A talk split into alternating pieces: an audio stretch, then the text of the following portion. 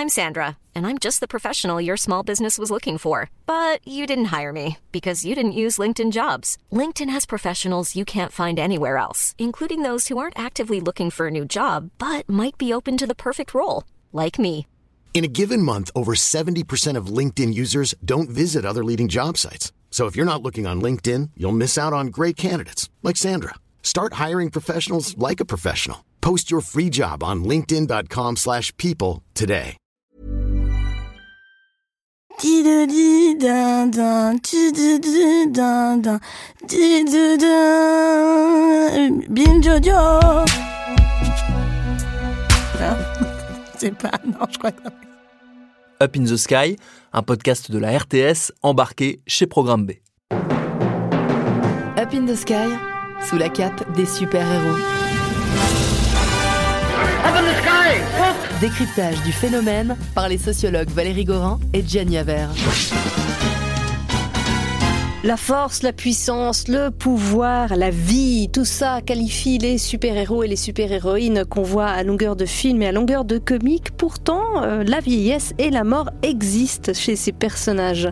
Et oui, peut-être la plus connue est la, mort extrêmement médiatisée en 1992 de Superman. Une mort qui a été déclinée, on a bien profité économiquement hein, de cette mort parce qu'elle a été déclinée par quasiment sous une année de parution du comics dans lequel le Superman se fait pour finir tué. Et euh, c'est intéressant à deux reprises. Bon, évidemment, il n'est pas mort peut très bien reprendre les, les, aventures de Superman, il est momentanément mort. Mais la deuxième partie de l'année a été occupée par le fait qu'au fond, un monde sans Superman n'étant pas possible, DC a profité pour évoquer, pour inventer, pour mettre en place une série de Superman alternatifs un Superman cyborg, un Superman adolescent, enfin toute une série de d'autres options, voilà, qui a occupé une bonne année et ça fait les titres évidemment des grands journaux. Euh, c'est pas le seul à être mort. Alors avec Valérie la semaine passée, on, s'est vu un peu pour pour se poser la question, puis on avait dans, la tête hein, cette mort de Superman, puis on s'est dit mais qui est mort déjà? On a commencé à fouiller, à fouiller. En fait, on a l'impression que tout le monde, à un moment ou à un autre, est mort. Ils meurt. font que ça. ils, font, ils font que mourir et renaître, évidemment, parce qu'on va pas jeter le bébé avec l'eau de bain. Ce qui est intéressant, c'est qu'on pourrait penser qu'au départ, le super-héros, il engendre logiquement le mythe de l'invincibilité. Il est super pouvoir, il est le super protecteur de la Terre, euh, il a des super armes, donc forcément, il est invincible. Sauf que scénaristiquement parlant, c'est pas très intéressant, parce que si on sait qu'ils peuvent battre à peu près tout le monde et ne jamais mourir, au bout d'un moment, il y a un effet de lassitude assez logique. Donc effectivement, il y a des morts, entre guillemets, à répétition, euh, que ce soit ben, en regardant un petit peu, en fait, la liste, elle est, beaucoup plus longue qu'on croit, elle touche des personnages qui sont euh, des super-héros qui sont extrêmement connus. Il y a Captain America notamment qui va mourir euh, par sa, euh, sa, sa, compagne qui a été euh, lavée, dont le cerveau a été lavé en 2007. J'ai vu tous ces gens mourir. Je n'arrête pas de dire à tout le monde qu'il faut avancer. Certains le font, mais pas nous. Même si nous n'avons qu'une chance infime, notre devoir envers ceux qui ne sont plus parmi nous, c'est d'essayer. On va le faire. Quel qu'en soit le prix. Quel qu'en soit le prix. Quel qu'en soit le prix.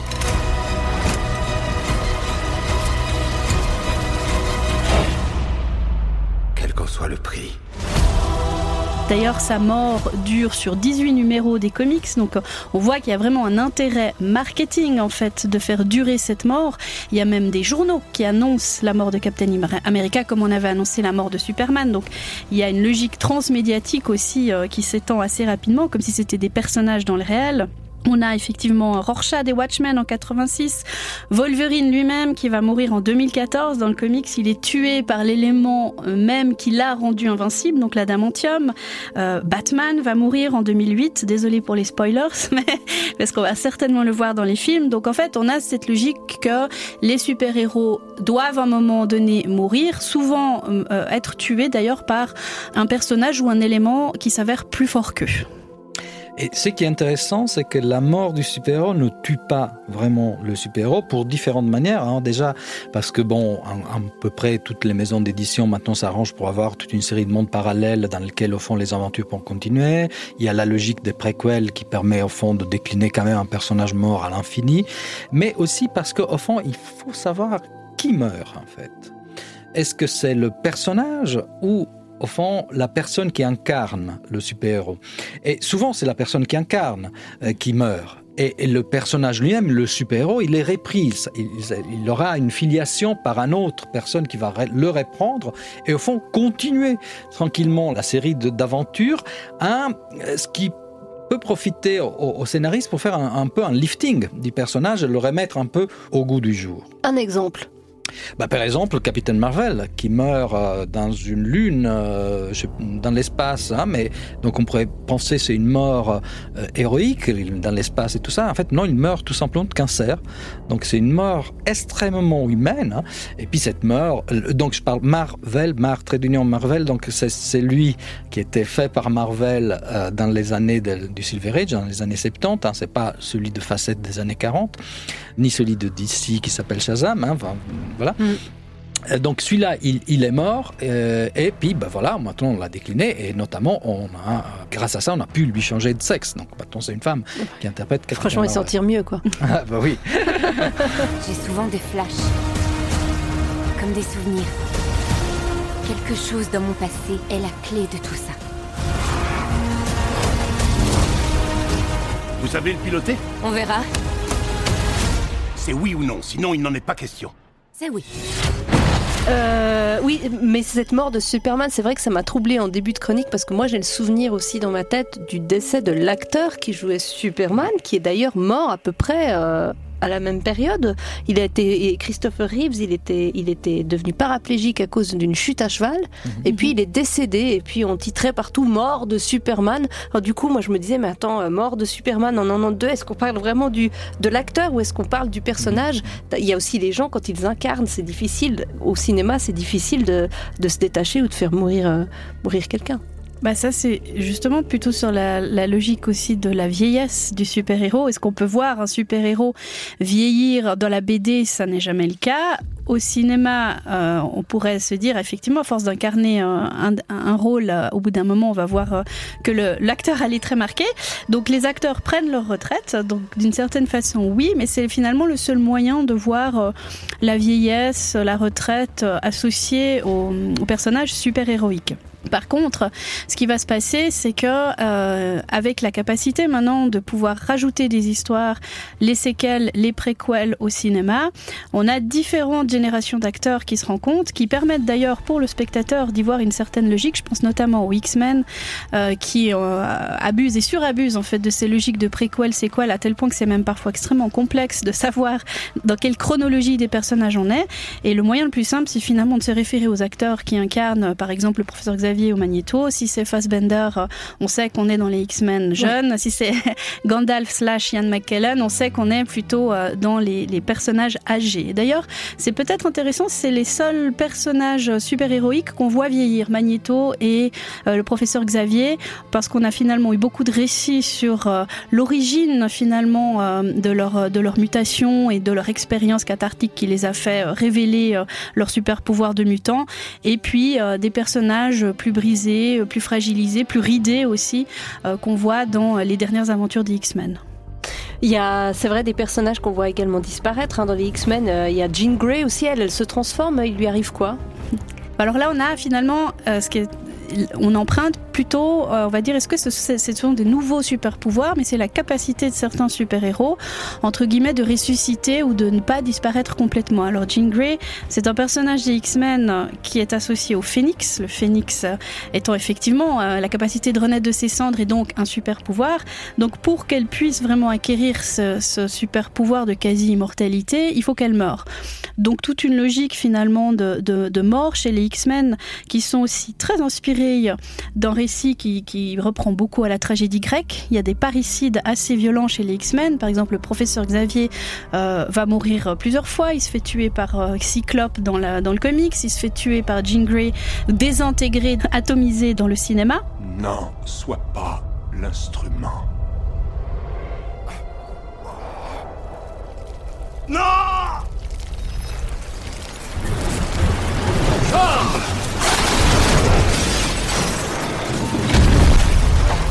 Et puis, euh, ce personnage finalement qui doit ressusciter, y compris pour le professeur Xavier que l'on croit mort, alors qu'en fait, euh, il maîtrise tellement les pouvoirs de l'esprit qu'il a la capacité finalement de se réincarner en quelque sorte dans euh, l'esprit d'une personne qui est en, dans un coma végétatif. Donc là aussi, on s'approche peut-être plus de logique qui emprunte finalement à des choses qui vont aller chercher justement dans la mythologie ou dans la spiritualité, la réincarnation, le karma, etc.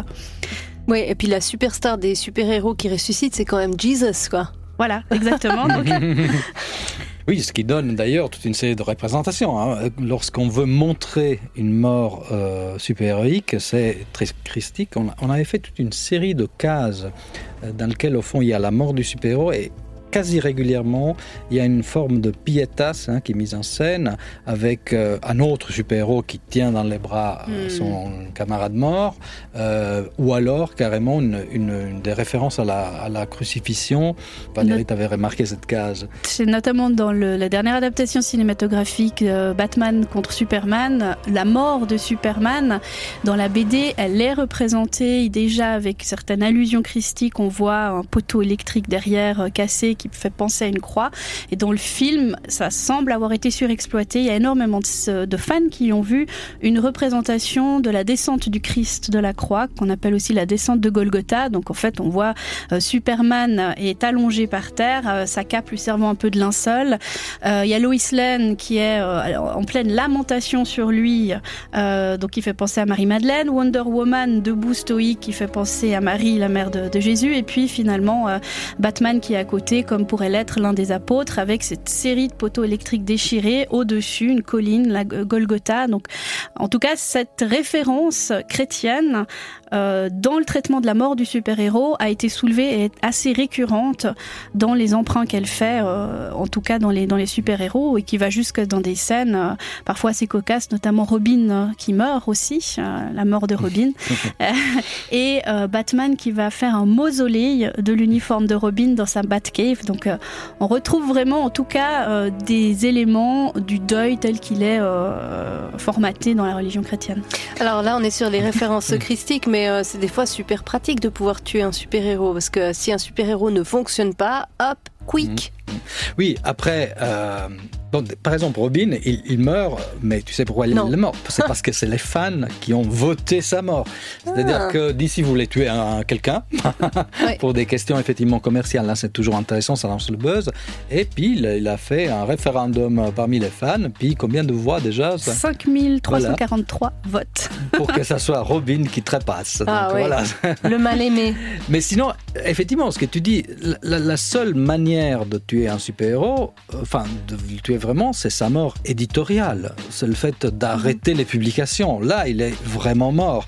Mais évidemment que lorsqu'on tue Batman, lorsqu'on tue Superman, ce n'est pas pour, pour arrêter le personnage, c'est juste pour le relancer, pour le euh, remettre en place. Et donc là, est-ce que c'est des morts? Euh, Non, c'est une scénarisation par contre de la mort, scénarisation de la mort qui manque parfois à ceux qui sont réellement morts, dans lequel parfois les publications s'interrompent tout simplement. Avec quelques exceptions, il y avait un personnage qui marchait pas bien, mais c'était un personnage tellement mineur, mais j'étais tombé sur cet album il y a quelques années, je me rappelle pas le nom, j'étais convaincu que c'était le premier Sandman mais je suis pas convaincu maintenant. En fait, à la fin du dernier épisode, il y a un gangster qui passe par là, lui tire un coup de pistolet, c'est fini. Voilà. C'est moche. c'est moche. euh, Est-ce qu'un est qu super-héros peut, par exemple, prendre sa retraite? Est-ce que c'est toléré ça? Ou mieux vaut mourir? Bah, quelque part, c'est complètement antinomique parce que prendre sa retraite voudrait dire qu'il n'y a plus de menaces et que leur rôle, euh, ils n'ont plus de rôle en fait, qu'ils ne servent à plus rien. Or, si on voit ce qui se passe dans la, dans la, vie très terrestre et très, très réelle, il y a constamment des menaces, elles se, elles se réinventent, la géopolitique change, les contextes changent et les super-héros se prêtent tellement bien à l'adaptation contextuelle, sociétale, sociale, politique que, euh, en, entre guillemets, ne peuvent jamais prendre leur retraite. Donc on les, on les réadapte à des nouveaux contextes, mais à aucun moment on les met au placard. La seule moyen, entre guillemets, de traiter la retraite du super-héros, elle se fait essentiellement sur le mode parodique. Euh, donc on, on l'a vu notamment avec, euh, par exemple, la série euh, parodique des nuls sur les super-héros, où ils sont complètement bedonnants dans leur salon, ou alors des, des modes, on va dire, plus absurdes ou sarcastiques. Je pense à l'humour. tout récemment dans Thor, Odin, le dieu Odin lui-même, a été mis en maison de retraite par son, par son fils adoptif Loki. et Thor qui lui dit d'un ton outré, mais tu n'as pas osé. Donc voilà, c'est une manière finalement de s'amuser et de ramener peut-être un petit peu euh, ces super-héros, quoique Odin n'est pas un super-héros. mais c'est plutôt la logique de tuer le père. Euh, Encore des références très, euh, très euh, grecques, d'Hippiane. Mais cette logique étant plutôt de, de montrer à quel point est-ce qu'on peut ramener les super-héros euh, à une vie ordinaire très humaine. Bon. C'est un peu quand même la thématique de Watchman, mais Watchman, c'est encore une fois, c'est l'exception qui confirme la règle, hein, parce que c'est vrai que euh, si on se rappelle l'histoire de Watchman, c'est des super-héros qui ont été écartés, qui sont pas à la retraite dans le sens ils ont pas 60-70 ans, ils ont plutôt la cinquantaine, ils Mm. commencent à un peu à, à- à se rappeler du beau temps, où vous êtes, voilà. Et puis ils reprennent du service. Donc là, il y a cette phase comme ça de retraite momentanée des super-héros qui est traitée. Journal de Rorschach. 13 octobre 1985. La rencontre avec Dreiberg me laisse un goût amer. Un raté ramolli assis à chialer dans son sous-sol. Pourquoi restons-nous si peu à être actifs, sains et sans trouble caractériel Le premier hibou tient un garage. La première spectre soyeux est une grosse pute vieillissante, crevant dans sa retraite de Californie. Bill Dollar s'est coincé la cape dans une porte tournante avant de se faire descendre. La silhouette a été assassinée, victime de sa vie de débauche. Mothman est dans un asile quelque part dans le Maine. Sinon, au-delà du traitement ironique qui est probablement le, plus important, il y a le traitement un peu, on pourrait dire, artistique, disons, des explorations de certains artistes illustrateurs. hein. Je pense notamment au travail d'Eddie Liu, qui est un artiste chinois qui a fait des portraits de- de- peu près tous les super-héros connus, euh, mais euh, tous entre 70 et et 80 ça. ans, voilà, avec notamment euh, Wonder Woman, en plus avec la clope au bec, hein, voilà, en fait un personnage. Et un Suédois aussi qui a, a repris un personnage proche du Punisher. Euh, Il s'appelle Andreas Englund, non pas le Punisher, mais le Suédois en question. Euh, très drôle, dans lequel on voit ce personnage vieilli, mais encore en costume. Et encore en activité, c'est toute une série de tableaux. Et on le voit, par exemple, reprendre son souffle après avoir terrassé le méchant. Donc, il, il est encore en activité, mais ma foi, euh, le corps ne suit plus. C'est intéressant parce qu'on voit jamais, mais euh, Batman, je veux dire, il y a aucune raison qu'il n'ait pas un gros rhume une fois.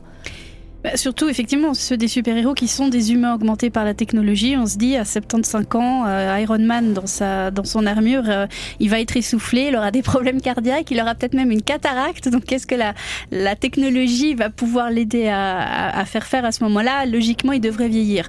Ça a été exploité euh, au cinéma. Alors, le Silver Age avait, par exemple, un petit peu déjà amené la dimension psychologique des personnages.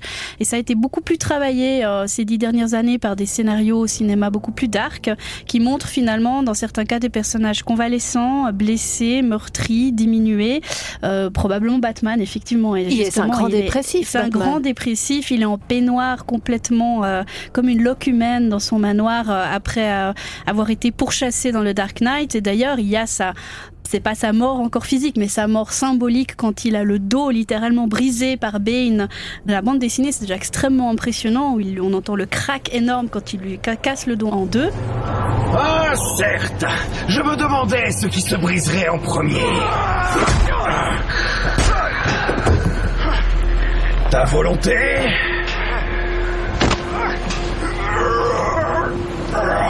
Ou ton corps?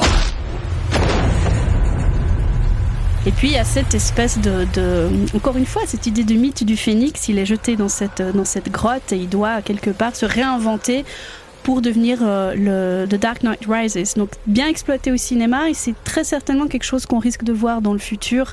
Cette vieillesse, cette retraite, cette, cette diminution finalement de personnages qui doivent quelque part aller chercher une force supplémentaire en eux pour pouvoir continuer cette logique super-héroïque. Ça arrange quand même la mentalité. Alors pas tous les super-héros viennent des États-Unis, ça arrange quand même une mentalité américaine qui est de dire il faut tout le temps être fort, se battre, réussir, et puis bon, la retraite.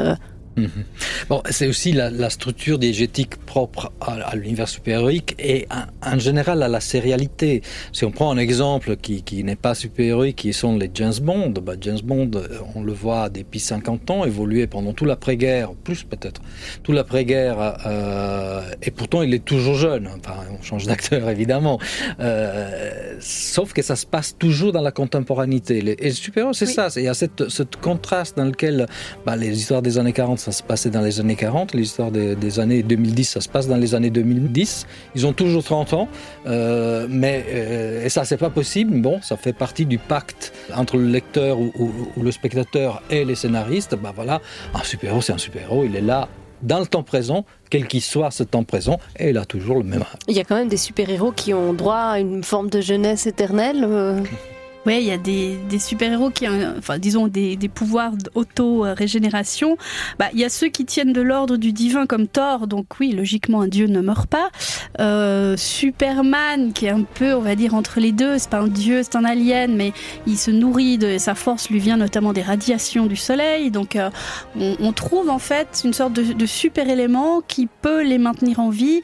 Euh, quand c'est pas le cas, il y a du coup directement des sérums qui ont été inventés, donc le fameux sérum du super soldat euh, qui a créé Captain America, euh, qui montre finalement une figure euh, idéalisée de ce que devrait être le soldat parfait, quelqu'un qui ne craint pas la douleur, qui a une vieillesse totalement ralentie, qui peut survivre à la majorité des blessures et qui surtout peut se mettre en état de quasi-hibernation, cryogénisation. Donc d'un côté c'est pratique parce qu'on peut endormir un personnage, le laisser de côté et le faire revenir quand le besoin est, et puis qui montre encore une fois que à l'époque où il a inventé, on était effectivement effectivement euh, aussi en train de tester euh, ce type de technique, notamment la cryogénisation sur l'homme, et qui nous interroge finalement nous aussi sur, euh, sur dans la société, sur notre rapport à la vieillesse, notre rapport à la jeunesse éternelle, les sérums de beauté, etc. Donc comme quoi on peut ramener les super-héros aussi à des questions très cosmétiques.